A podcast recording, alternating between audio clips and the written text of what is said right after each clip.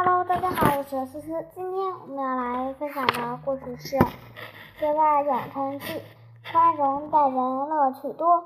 第一章：火星撞地球。叮铃铃，叮铃铃。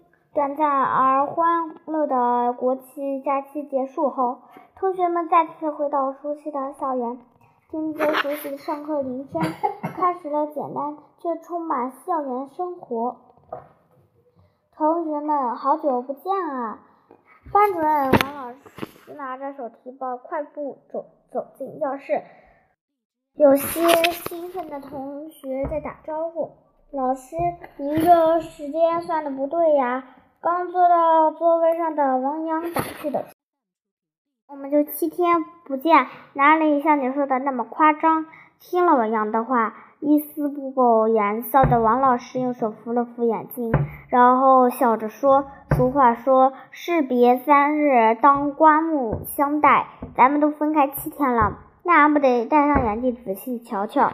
哈！同学们听到这里，飞快的笑了起来。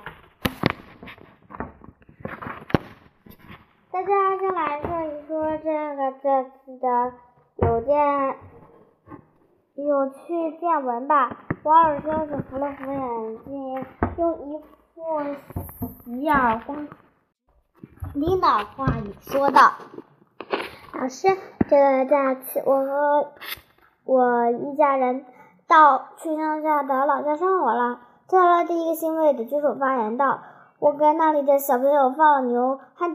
干了不少农活呢，不错不错，这算是乡下体验了。你可以写先写篇作文，好好讲讲你的乡间生活。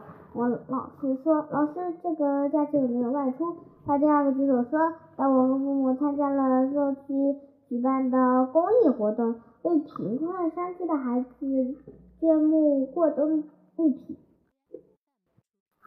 听到话的话，王老师赶紧拍手称赞：“这个好，这个好！公益活动是我们每个人都该做的。”假这时，换了新发型的何花举手发言：“老师，这个假期我和家人一起去国外了呢。”沙何花花一脸洋溢的扬起的脑袋，但下一秒就成了全班瞩目的焦点。哦，这么棒！去了哪里呢？王老师说：“法国。”荷花花骄傲的说。听了他的话，教室里瞬间响起“哇”这样的一声。我也好想去法国啊！他小手正合十，放在胸前，忍不住对花花说：“我也是。”花同样一脸羡慕。法国是浪漫发源地，一直以来我都想亲身感受一次呢。看到同学们都被荷花的出国经历经所吸引了，一直心直口快的王阳有些不乐意了。特别是看到自己的好朋友和花花都拍起了和欢欢的马屁，心里更不爽。炫其炫耀什么呀？完了，杨一脸无辜的说道：“国庆节居然跑出去国外玩，一点都不爱国。”听到王洋的嘲讽，和欢欢原本得原本得意洋洋的脸上出现了尴尬和气愤。王洋，你别吃不着葡萄。硬说葡萄酸好吗？我知道和欢欢同样是个心直口快，甚至说话有些角色可口的人，因此对王阳说的话，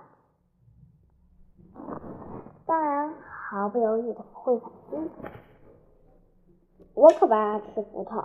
王阳不以为然的说：“比起葡萄，我更爱吃桃子，因为它。”才是国产的水果。我没时间跟你讨论水果的问题。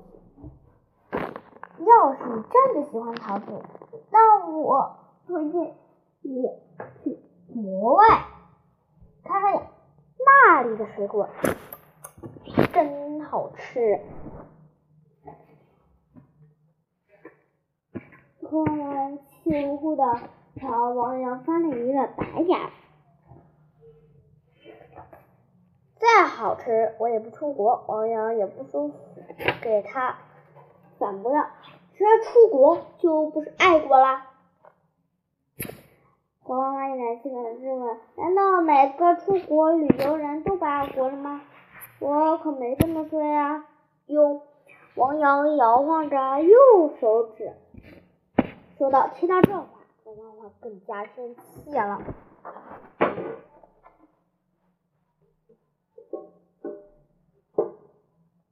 甚至都快被气哭了。他眼圈红红的，听起来是怎样，但依然不依不饶，摆但依然摆出不依不饶的气势。”王阳，你是羡慕嫉妒吧？没关系，我不跟你计较。谁让你没出过国呢？眼看王出国有什么了不起的？王阳瞬间被气红了脖子，粗，我就是不想出国，不然我去过的国家会比你多。眼看王阳和何欢欢你言我一语的争吵个不停。王老师赶忙出来调解，好了好了，你们俩是想辩论吗？但是他，但是他，何欢欢和王阳一脸委屈的异口同声道：“你们看，这是何欢欢和王洋特意买回来邮寄礼品，一个大熊猫和一件埃菲尔铁塔。”感谢他们，没错，同学们大声说，这教室里响起了热烈的掌声。